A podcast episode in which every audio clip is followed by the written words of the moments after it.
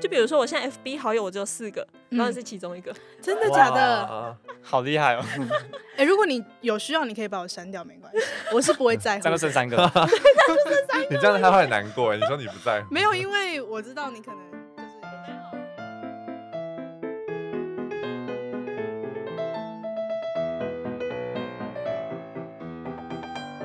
欢迎来到哎，你现在有空吗？我是 Sammy，我是 Joe。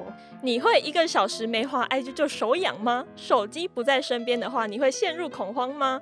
如果会的话，小心的，因为你就是手机成瘾。我最近很爱这种广告式口气，我知道，越来越像亨利了。对对对对，亨利好好大的影响力，我都没太被他感染，我就很骄傲。我替你骄傲。听众听到可能想说，嗯、呃，这是职涯探险还是科技职涯？好了，我们今天呢就是要聊社群的部分。然后我在来录音的路上，我就看了一下我的荧幕使用时间。Oh my god，真的一个 Oh my god。嗯，我是八个小时多哎，你说扯的手机吗？对，一天八个小时。他说平均每日平均时间八个小时，这算多哎。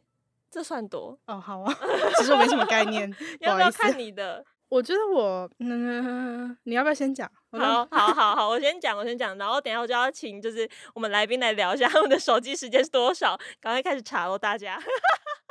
哎，我查了，嗯，四个小时四十八分钟。你看我是你的两倍，那你第一名是什么？可是我觉得会不会是因为你是学生的关系吗？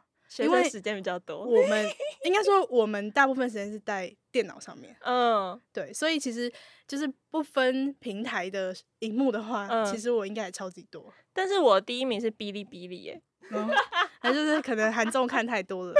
嗯，有人大家应该都知道哔哩哔哩是什么吧？嗯，但是我第三名是云端硬碟。就是哎，这是工作的吗？对，我有在做事。好啦，那我们我们今天呢，邀请了大家的老朋友申恩跟玉琪一起来跟大家聊一下社群的这个话题。让我们欢迎两位。Hello，大家好，我是 Cake Resume 的 BD Sean。Hi，我也是 Cake Resume 的 BD 玉琪。好的，欢迎两位来到我们的支线的录制现场。那我想请大家就是分享一下你们手机使用时间多少？这是一个很突然的任务。哎、欸，我刚刚稍微查了一下，嗯、然后我的手机使用时间是一个小时有八分钟。然后，哇哦，那你可以录这集吗？你有资格录这集我可能就是站在一个反方来录。对。然后我使用最多的是 YouTube。嗯，对对，是因为我最近迷上了一个嘻哈节目，然后可能会看一下他的一些歌曲，这样。一个嘻哈节目，是台湾的吗？哎，对。那就大家就知道是什么节目了。哎，那你还没有迷上之前有一个小时这么长吗？但我之前没有仔细观察过，是刚刚听到就跟 Sammy 在聊，然后就定毛看了一下我的手机，哦，一个小时有八分钟。天哪，一个小时哎，我是他的八倍，超扯的。然后都在看哔哩哔哩。那沈恩嘞？我是八个小时又七分钟，差不多。但是我要说，因为有时候，比如说，呃，我骑车，然后开着手机导航，它就会记记录那个使用时间。嗯，那所以我刚刚看一下，就是、嗯、呃，Google Map 是占蛮高比例的。哦，原来如此。然后还有就是呃，Facebook 啊，YouTube 跟 Instagram。嗯嗯，还有 Slack，还有 Slack 也是有，也是有，很认真工作。不用强 调，不用强调。好，那我首先就想要先问大家，就是这些社群媒体带给你们哪些影响？就不论是好的或者是坏的，你们第一个想到它带给你的影响是什么？好大的问题哦！但我觉得我可以先分享，就是我使用最多的是 YouTube，然后我其实很久以前就意识到这件事情。我觉得我会那么常挂在 YouTube 上面的原因，是因为 YouTube 是我少数就是真的身边的人发任何动态也不需要跟别人互动的广义的社群媒体。哎，对，所以。我就比较不会有那种受到影响的感觉，嗯，因为 YouTube 上面的人都离我很远，对，或者是就是你不会觉得是哦，可能身边的朋友都怎样怎样，让你自己心情会受到影响，这样，嗯嗯，我觉得那个好重要，就是因为身边的朋友怎样怎样，然后就会很容易自己的心情会也会跟着受到影响，或者是意识到这个之后，然后我现在都不看现实动态了，嗯、真的真的，因为我觉得。我好像需要花更多时间在我自己身上，或者是把我有空闲的时间花在会让我开心的事情上面，比如说就是看哔哩哔哩。那就跟我看 YouTube 应该是一样的道理。啊、我想说，追星多么快乐啊！我干嘛要让自己不快乐呢？对不对？那两位呢？你们呢？我我有个可以分享的，就是我记得，就是像台湾最早开始红起来的社群媒体，就是互动性比较高的，可能是像 Facebook 这样子。那我记得是在我最快要国中的时候开始红的。那我印象很深刻的是那时候，其实就可以深刻的感受到，就是那个网络啊跟社群它的魅力，就是在于说，哎，在跟比如说同学或朋友，就是即便没有在学校的时间，或者说就是即便是自己在家里的时间，那也可以跟大家保持很紧密的互动，不论是像是可能当时早期的那个聊天室啊，或者说像是可能社团这种互相留言等等的功能，算是从国中。开始就是在生活当中扮演一个蛮重要的角色，嗯，然后因为我算是蛮喜欢就是跟人互动的人，所以就是不论是实体或线上，我觉得它是可以是一个延伸，然后不受那个时空限制的来互动，所以这是最开始就是我觉得社群带给我一个影响跟就是觉得算蛮正面的地方，嗯嗯。嗯。哦，oh, 所以你觉得建立一个紧密的关系是这个社群带给你一个好的影响？这个部分对，就是可以跟朋友们就是有比较紧密的连接。我记得像台湾的 Facebook 使用者，或者说大家大家最频繁的使用，可能是二零一零年代吧。申恩为什么一直在帮我们考古的感觉？对啊，今天是申恩老师。没有，就是回忆回忆。然后那时候就是国高中，就是我记得当当初就是你可能发一个照片或发一个贴文，然后底下都会有就是十几二十则留言。嗯，对。然后其实就是你的朋友们就可以在底下有很多的互动，或者你可以去别人的贴文互动。嗯，所以我觉得那个感觉还蛮好的。嗯嗯，其实我某种程度蛮同意申恩说，就是有呃社群媒体的存在，让我们可能跟。彼此之间的相处又更加的，就是不会断线，因为我们就是随时可及嘛。嗯、但我有一个小小的想法是说，我觉得好像社群媒体有时候会让我们的呃每一次的分离都不再那么的困难，但是想要让我们有更深度的交流的话，又变得很困难。对，因为如果我们分离的话，就是我们只要说拜拜的话，其实我们都知道我们彼此还可能还有 Line，可能还有 Facebook 去可以呃拥有彼此联系的方法，可是。如果相对来讲的话，深度的互动可能像是线上的，可能贴文下面的留言，刚刚深深讲到了，或者是我们可能在呃讯息的传送，可能也许并不会有像实体来的那么的深刻，或者是印象就是那么的强烈这样子。嗯嗯，对，所以我觉得好像某种程度上，你可以说，诶、欸，我们其实社群帮我们留下了很多美好的一些回忆跟其他人的互动，但这个回忆跟互动的方式，好像深度又不是我们过往在社群串起以前的那种深度这样子。哦哦。Oh, oh. 这个我最近有看一本书哦，然后它里面有说，很骄傲。我最近就看一本书哦，他就说，其实你社群媒体上面，你上面发你的相片，然后别人给你点赞，或者说觉得你这个照片拍的很好，其实某种程度会放大，让你想要去追求更多的赞美，就是它某种会加深这样子你的倾向。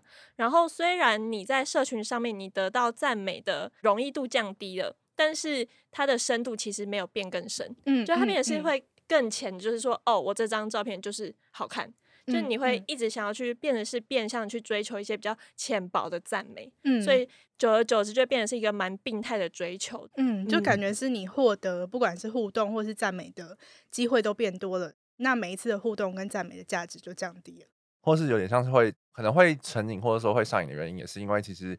呃，人是很蛮社会性的动物嘛，所以其实我们跟人互动当中，其实脑内的那个多巴胺的奖励机制其实都会释放。嗯，那其实透过，因为你在线上，就是像刚刚玉琪分享的，随时随地或者说比较不受限制的去。一直得到这样的一个刺激，或是正的增强的情况下的话，你就会对那个多巴胺的释放更习以为常，然后其实就容易变成成瘾的情况。嗯嗯嗯。对啊，对啊，自己还有知识点哦，是不是？大家长知识喽！而且就是我有发现，就是我高中的美亚时期，就会有一种走火入魔的感觉。我去每一个地方，我只要出去，我一定就是要拍照，嗯，而且是一定要就是拍的好看的那种哦，因为我就是要发上我的 IG，我要得到赞美。然后我真的是到大学之后，我就觉得这样真的太病态，我不行，我那。段时间就把我前一个经验的账号全部都删掉，嗯，嗯，就是整个重新开始，就会让我比较没有那么在意别人到底有没有在我的相片下面留言说，哎、欸，很漂亮哦这件事情，嗯，对。那我想问大家，你们有没有觉得社群带给你们就是比较不好的面相，或者说它会让你的焦虑变得更加的严重。我其实有想到一点，就是刚刚萨米讲的，就是你在经营你的前一个 IG 账号的时候，嗯、因为我们假设今天的预期有可能一百个面相好了，但是我们在社群上面透露的就一定是比较能够被世人所接受的，可能这二十个面相，那我们就会去在不管是我们自己的 profile，我们去定义。预期，然后把这二十个面向的 tag 放上去，嗯、让所有我们可能接收到透过网络认识预期的人，都是认识这二十个面向。那我们剩下八十个面相要怎么办呢？我们没办法展现给可能更多的人看，嗯、那我们就只能在大众面前，我们就继续强化这二十个面相。那久而久之，就是我觉得人的形象好像会变得越来越单一嘛。因为如果我们要继续追求，像刚刚萨米想到的说，哎、嗯，我想要获得别人家称赞的话，嗯、那我就只能继续放大我的这些面相。对，那可能有一部分自己就会失去。那我觉得这个可能也是会造成是说我们想要停止社群使用的其中一个原因。嗯，我觉得。当然，第一个第一个不好的影响就是可能会占用太多的时间。嗯，对，因为其实你打开不论是 FB、IG、YouTube 这种社群媒体，它是唾手可得的嘛，所以其实很容易不小心花到太多的时间。嗯、那我觉得第二个的话，可能就是容易会有 FOMO 的情况。嗯，对，就是 Fear of Missing Out。然后我举几个例子，第一个可能是，哎，刚好你有一群朋友，他们就是有出去聚会或什么之类的，嗯、然后你就是，哎，你看到他们出去，哎，怎么没有？怎么怎么揪我？对，怎么没有揪我？怎么偷揪？这样，就是大家有时候。或是比如说你自己跟朋友出去，你发出去肯定会害怕你的同一群朋友其他人看到等等的，这是第一种可能朋友圈之间的 FOMO。然后再来的话，可能是跟整个社会潮流啊、时事的讯息可能没有跟上，然后会加深那样子一个焦虑。比如说像最近有一家航空公司，他们的那个 机票出现了那个 bug fare，嗯，就是可以让我们从就亚洲飞到北美，只要可能一万多块的。价格可以买到商务舱的机票，嗯，对，然后就是那时候社群上就真的疯传，大家都在抢，结果我后来就是太晚看到，嗯、我就没抢到，就觉得哦天呐，真的很懊悔，然后可能就加深那种就是对对社群更需要就是及时掌握一些资讯的那种黏着度，嗯、没错，不然申恩就会觉得他赔了六十万，对，因为那个机票实在太可惜，人人生只有一次机会。那个刚刚举的第一个情境真的好有既视感哦，就是那种高中那个小团体，就是。天哪，为什么我没有在那个限动里面？他是不是讨厌我？这种，Oh Oh my God！小剧场，小剧场直接全开，真的真的就会觉得我到底错失了什么？这种焦虑感会很严重。我们是不是应该跟听众朋友们介绍一下 FOMO 是什么？好，formal 其实就是它会有分成两个面向，比如说，如果在现实的时候，假如你错失，你没有参加一个聚会，你在没有参加的当下，你可能就会觉得，啊，那他们会不会发生一些有趣的事情？有没有一些资料我没有接收到？那我怎么办？嗯，你会整个就是觉得很。不安，很焦虑。然后，如果在社群的话，可能就是你十分钟没有划手机，你就觉得这十分钟这世界上发生了好多事情，你已经错失这些资讯了，或者说你已经错失了很多朋友在 IG 或者是 FB 上面的任何的消息之类的，嗯，你觉得整个就是很焦虑，就会十分钟就会想要把手机拿起来划。我可以分享一个，因为其实。之前有心理学家做过一个实验，人对于没有做到的事情跟做错事情，哪个会比较后悔？实验结果是证明说，大家会对于就是没有做到或是没有参与到的事情，后悔程度是比做错事情还要高很多的。哦，所以这也是可能为什么大家 FOMO 会特别严重的原因。因为当你做错事情的话，你会有机会去补救，然后你知道最坏就可能是那样的情况了。嗯，但是当你没有参加到或没有做到一件事情的情况下，你永远都不知道做到那件事情的你的那个平行宇宙会长什么样子，嗯、所以你永远都只能停在那个 regret 里面，所以 formal 才会让人的那个心理焦虑比较严重。呃，我自己的话，如果讨论社群带给我不好的，第一个是可能大家比较好理解，就是那种会跟别人比较啊，这种，嗯、这可能是大学的时候的我，然后开始工作之后的我，觉得社群带给我比较大的困扰是。人人都觉得你应该要，不是人人啦，我讲话很机车，就是 很多人都会觉得说，你是不是应该要赶快回讯息哦？但是我就不想回。然后因为我之前就是有参加过一些活动，然后他们可能不像是一般企业，可能就是用 Slack 这种就非常公事公办的软体，那他们可能就是用 Line 啊，或是 Messenger 这种有点无法公私分明的通讯软体在跟你联络。但其实我个人是没有特别排斥。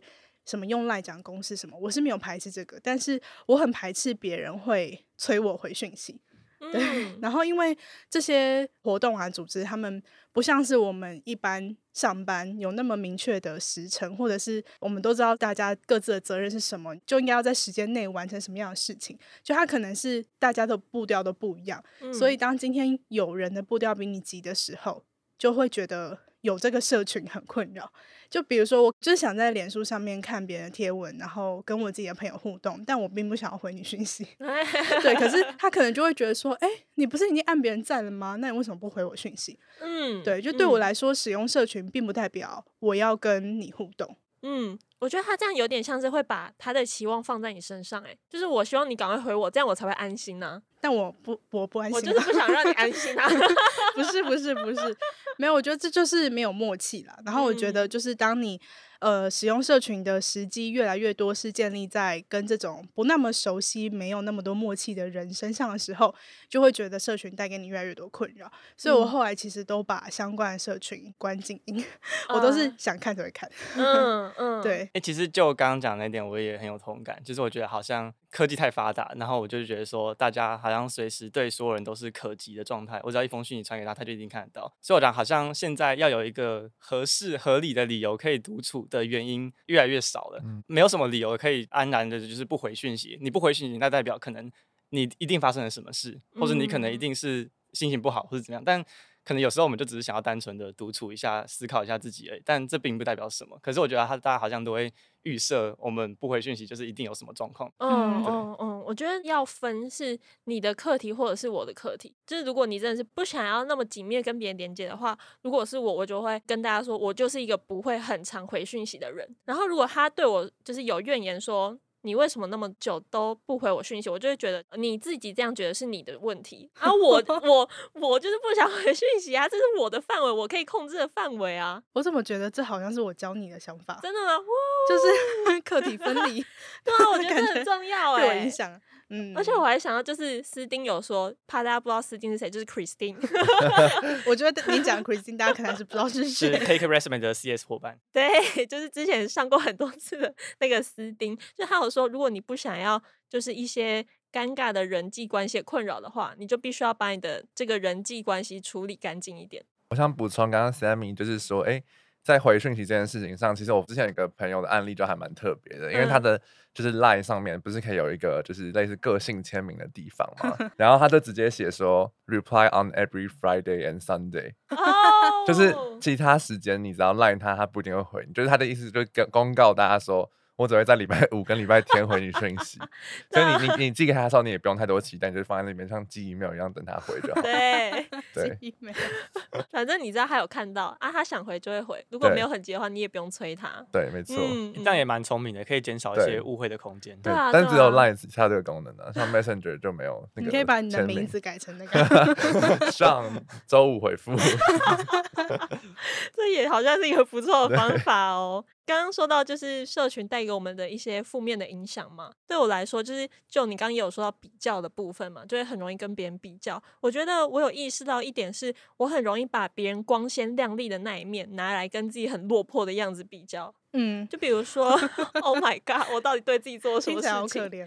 对啊，就是比如说我在 IG 上面看到大家过得很精彩，今天去参加了什么活动，然后又怎样怎样，然后我就会抽离出我现在我在我身体的这个部分，我就跳脱出来看我在房间里的自己，嗯，然后我就觉得哦，蓬头垢面的部分嘛，好可 怜。你现在还是会这样？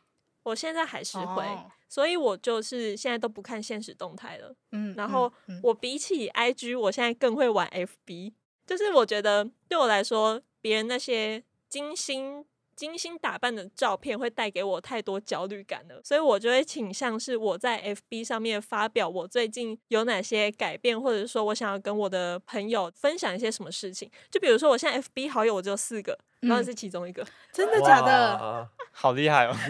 哎，如果你有需要，你可以把我删掉，没关系，我是不会在乎。这样就剩三个，你这样他会很难过。你说你不在乎，没有，因为我知道你可能就是我没有会，我就是就是觉得就觉得你要加我们也很欢迎啊。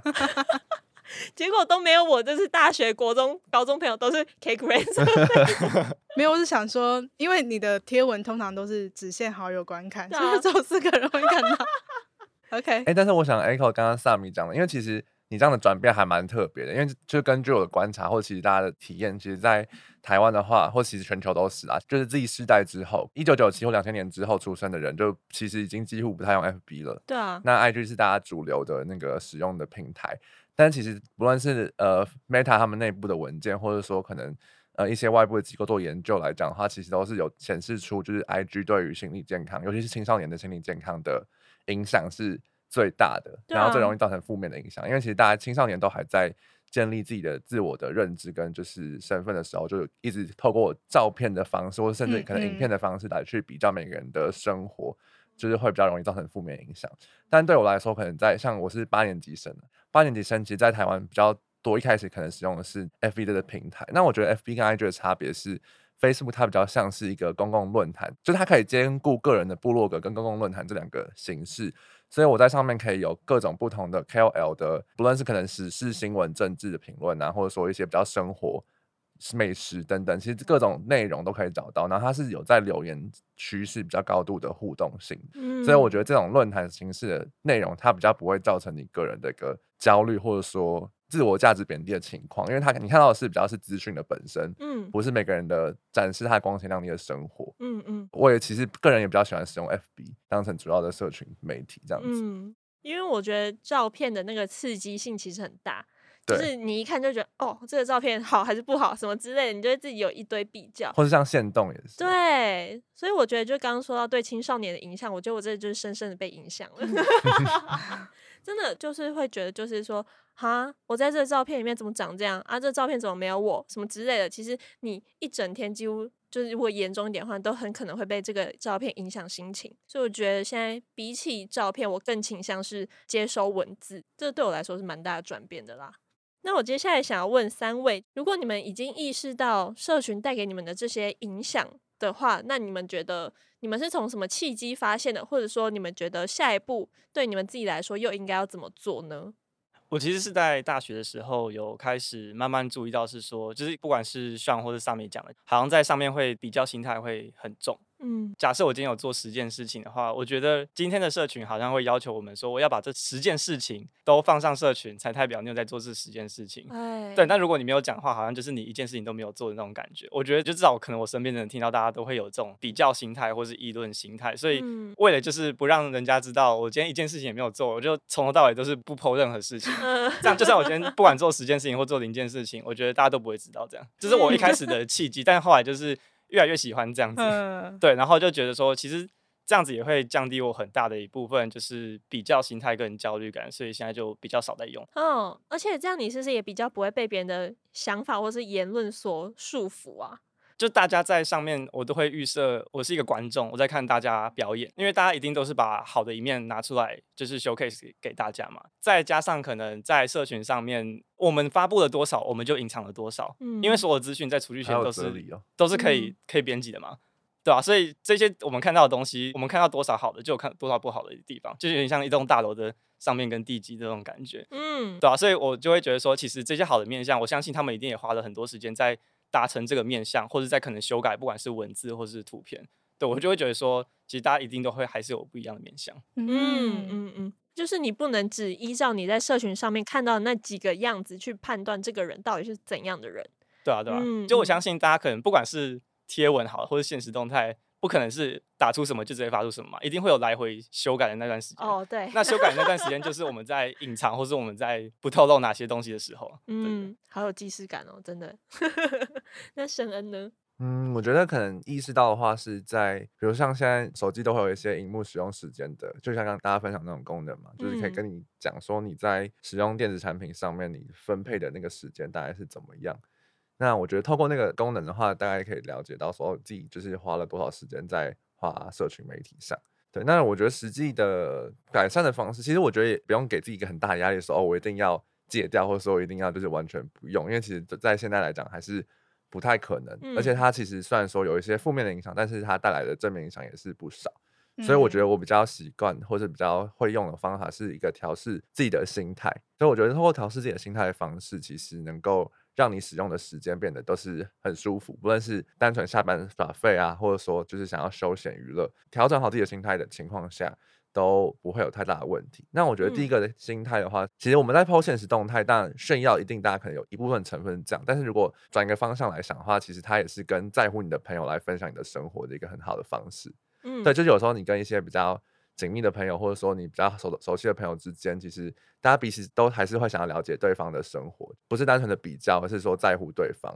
所以其实我觉得，如果用这样的一个心态，比如说调整的自己的账号的那个可能追踪者啊等等的，或者说。发文的那个模式，其实也可以帮助自己调整成，就是用这种比较分享，也是了解其他朋友他们的生活那种感觉，就比较不会有这种比较心理。嗯、然后第二个部分的话，我觉得是增加你自己在现实生活当中的一个互动，或者说丰富的程度，就是让你自己的人生不用被这个线上或虚拟的世界来定义或是满足，也是一个方法。就像我可能就是会有比较多的实体的一个跟朋友的聚会啊，或者说参加一些活动去认识不同的朋友等等，嗯，就是透过这两个方式，我觉得可以比较调试在就是使用社群媒体的这种就是焦虑或者说 FOMO 的感觉。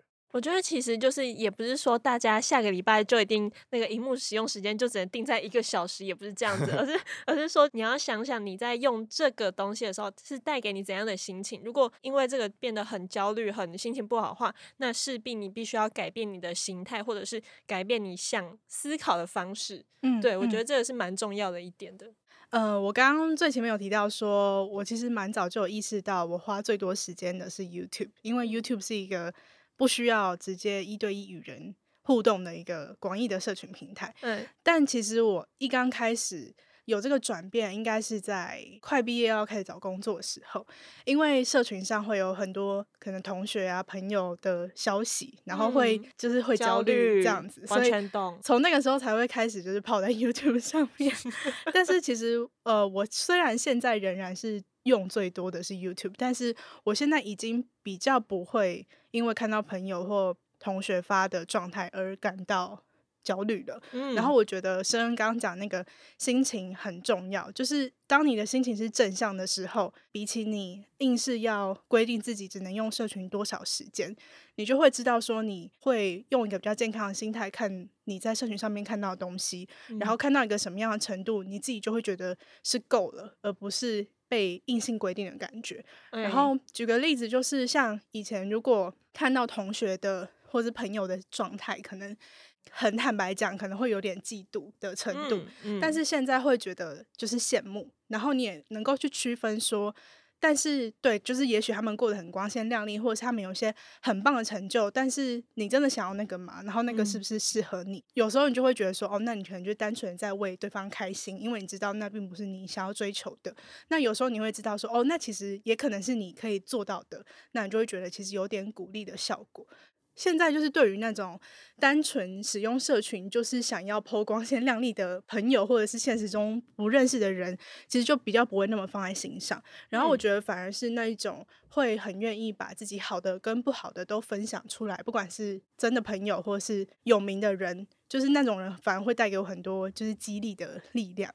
所以就比较在使用社群的时候，不会一直有持续的负面，觉得自己比不上别人的心态。其实这种时候，就是你会觉得哦，那你今天可能接收够了好的能量，然后你也觉得差不多了，你就会自然而然就不会再继续滑。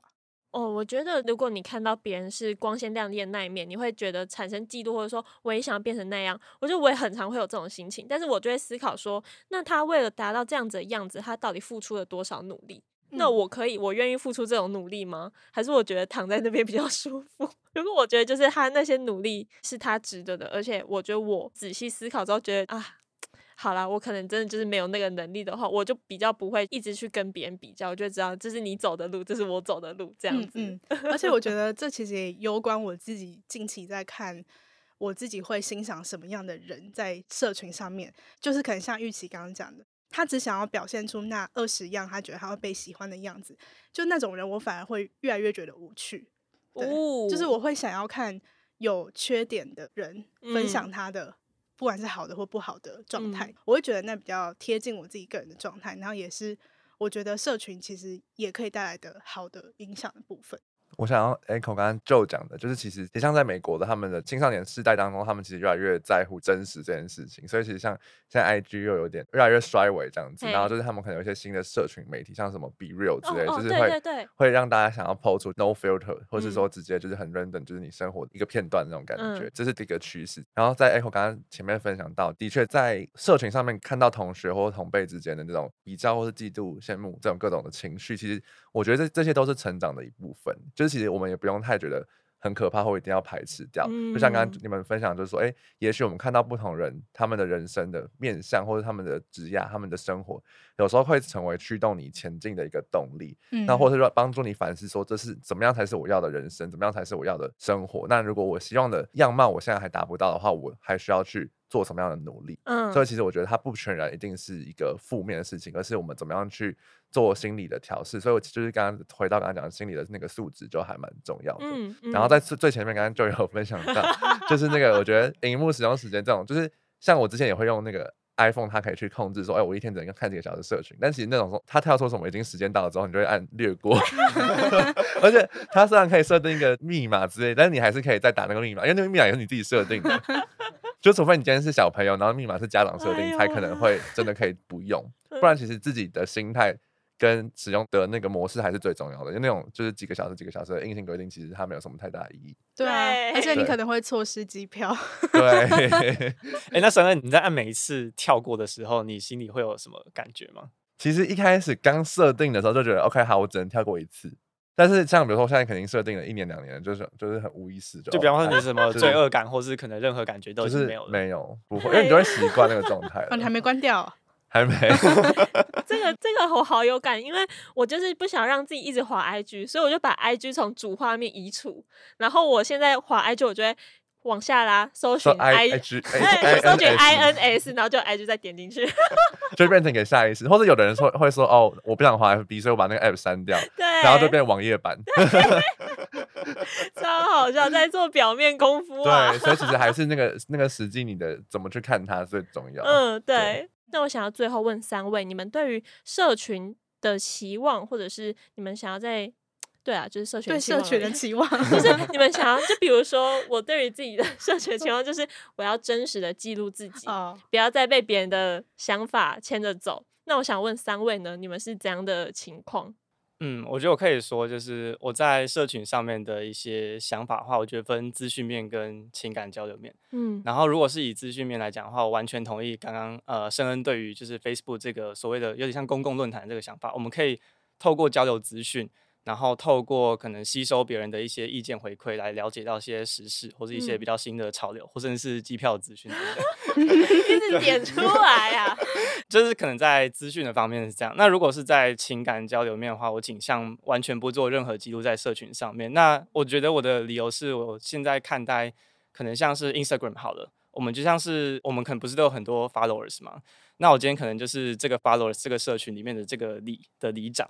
那我今天如果要把这个讯息发给我的 follower，也就是这个李明的话，嗯 通常里长在发送讯息，不是都有点发布在那个里办公室那个布告栏上面嘛？就我们贴在上面，所以我们有点像是把我们可能今天跟同事互动的情形，然后贴在里办公室的布告栏上面，然后大家有有兴趣的话就自己经过，然后看一下，然后看了就划过去这样。对对，那回想一下，我们里办公室的布告栏上面也不会看到里长在那边说跟家人吃饭什么的资讯嘛？里长一定只有 po 可能里里面的一些建设。或是一些资讯，或是一些可能比较新的一些政策的一些资讯嘛。那我觉得我现在的使用社群就有点像这样，就我只会 po 比较偏资讯相关的。嗯、那如果是情感面相关的话，我觉得我完全可以就直接传送给我想要传达的人就好了。明对，对对，就 传 给我的李明就好了。或是可能我透过其他管道，不一定要用 IG 之类。对我来讲的话，假如说假如我一个资讯关于我的消息是同时发布给所有人的话。那我换个角度想，我今天是接收到可能萨米，我们是好朋友。那假设萨米今天发这个讯息给可能一百个多个人，那我只是其中一个，而不是一个直接的媒介的话，对我来说我会觉得稍微比较可惜一点。哎、对对对，因为我会觉得说，可能我的友情界限也比较明显一点。那我会想要说，我直接对你，而不是我一次发给一百个人，然后你直接路过经过布告栏看到的。嗯。嗯嗯嗯，对，就是那个情感的交流对你来说非常重要。对对对，就像里长也不会跟李明就是 透过不管沟通啊，里长一定是就是自己去找他的朋友就是去聊天。所以李明是李明，朋友是朋友。你可以 就是就是可能像上次斯丁讲到，就是我们的那个可能友情界限比较是属于比较明显的这种。那申恩呢？在社交这个层面的话，我就是跟玉琪比较不同的想法。我觉得我会想要拿来当成一个就是可以分享生活的地方，这样子。那会追踪我的人，就代表他可能会对我的生活有一定程度的兴趣或想了解。嗯、那我我觉得在上面分享就还蛮 OK，就不会有什么太大的问题。嗯、那因为毕竟我要 PO 出来的东西，就是我自己会想分享的。嗯，那就呢？我其实蛮常发现动的同时，会想说，嗯，怎么有些人还没有退追我？因为我觉得我在使用社群，就是我如果主动发文或是限动的习惯，真的都是我身边的人才会知道我在讲什么。嗯、对，然后我就会想说，嗯，以前那些很久以前的同学怎么都还没有退追我？因为他们可能也根本看不懂我发的东西。哦，对，但是我发的话，既然发了，就是也没有怕被别人看到。嗯，对，所以我其实社群上是。呃，比较没有那么那么多的规定吧。那就如果你的那些跟你生活圈目前比较远的朋友，可能一些弱连接的话，嗯、他们有针对可能你近期的一些近况，就是在跟你 catch up 吗？还是偶尔还是会有诶、欸，然后可能是那种，呃，虽然现在生活几乎没有重叠，但是真的曾经是很好的朋友，然后他们可能就是偶尔会简单回复啊，或者是。点个 emoji 之类的，然后我觉得就是一个友善简单的互动，但也不会特别觉得有压力要开启一段对话或什么的，因为毕竟我也不太回讯息。嗯、对，又再重申一次，没错。嗯，所以我觉得其实就是有时候对于别人的限动给一个 emoji 或者是小小回复一段话，其实就是就是有点怎么讲、哦、我很喜欢那个爱心的功能，嗯、因为我觉得那个功能就是你可以简单的。表达你对这个人的发的内容的兴趣或者是亲密感，嗯、但是又不会到上滑点一个 emoji，因为那个 emoji 就是要选，啊、就是感觉会有点太火表达太多了。对对对、嗯，哦，我点爱心通常都是我想给你一个支持，我觉得对对对，爱心我也是。哎、呃、，OK，哎、欸，可是我想要提我想要提出一个疑问，对，就如果这个爱心功能发明之后，我们会不会损失了跟人更深度交流的机会？就可能我今天只是想要跟、嗯、我今天想要就是给你一个打气，然后我以前可能就发一封讯息说，哎、欸，这个好漂亮哦，哎、欸，你去哪里玩什么之类，但可能现在就是哦，看到就点个爱心。嗯，可是我觉得，如果是以我的状态的话，反而是会增加哎、欸，嗯，因为以前的话，我根本就会选择完全不回应，就算我心里觉得哦，哦，真的就是有一点波动，但是我不会表达。但有爱心之后，我就可以小小表达。然后如果对方就是有想要展开对话的话，有缘分的话，可能就会开始聊这样子。嗯嗯嗯，我觉得如果是我真的很想要给跟他表达说我对他的支持，或是我对你的爱，我真的就是还是按爱心之后，我还会再付一个。一一封信给他，uh, 对，我就是说我很支持你哦，加油！对对 对，好喜欢萨米的人格，就会觉得就是 萨米很夸张。哎、欸，我我真的不会吝啬表达我的爱。啊，是不会，对啊，因为我觉得我很需要爱，所以我也觉得如果我有爱的话，我就分给我重要的人，这样子。嗯、哇，好棒的心态！谢谢大家，我们今天就在这个充满爱的氛围之下做结尾了。希望社群上都是这样的氛围。没错，真的。那我今天节目就到这边了。那其实我会想到这个主题，也是因为玉琪有跟我们分享，就是刚刚李长博的故事。我是透过这个分享，我才想到这个主题，然后我觉得非常的有趣。而且玉琪特别点名，如果有录。社群的话，我会想要参加。对，那那我怎么可能不邀请你呢？玉琪很想分享他的里长理论。没有，谢谢大家。好，就是我一直蛮喜欢一本书，在描述我对社群的一些想法。它的呃英文书名叫做《Alone Together》，中文书名叫做《在一起孤独》。嗯、这本书的副标是“科技拉近了彼此距离，却让我们害怕亲密交流”，就有点像我一开始讲的是说，哎，我们好像分别变得更容易，但是深度交流变得更难。嗯、对，然后这有点像是我蛮认同的一个社群理念。我觉得最重要，真的就是，如果你想要感受你跟人跟人最直接那个情感交流的话，就还是就是可以选择直接去跟他做一个深度的聊天，或者说我们直接见一面。当然，你透过这个行为或者这几句话，你会获得的那个感受会更直接、更强大一点。嗯，不过也看大家的使用习惯，嗯、因为毕竟每个人的社群想法本来就不太一样。嗯嗯嗯嗯。那我们今天这集就到这边结束了。如果你有任何想说的话，都欢迎到科技宅的 IG 跟我们说说。哎，你现在有空吗？陪你聊那些大人的成长课题。我们下次见，拜拜。大家拜拜，拜拜，拜拜。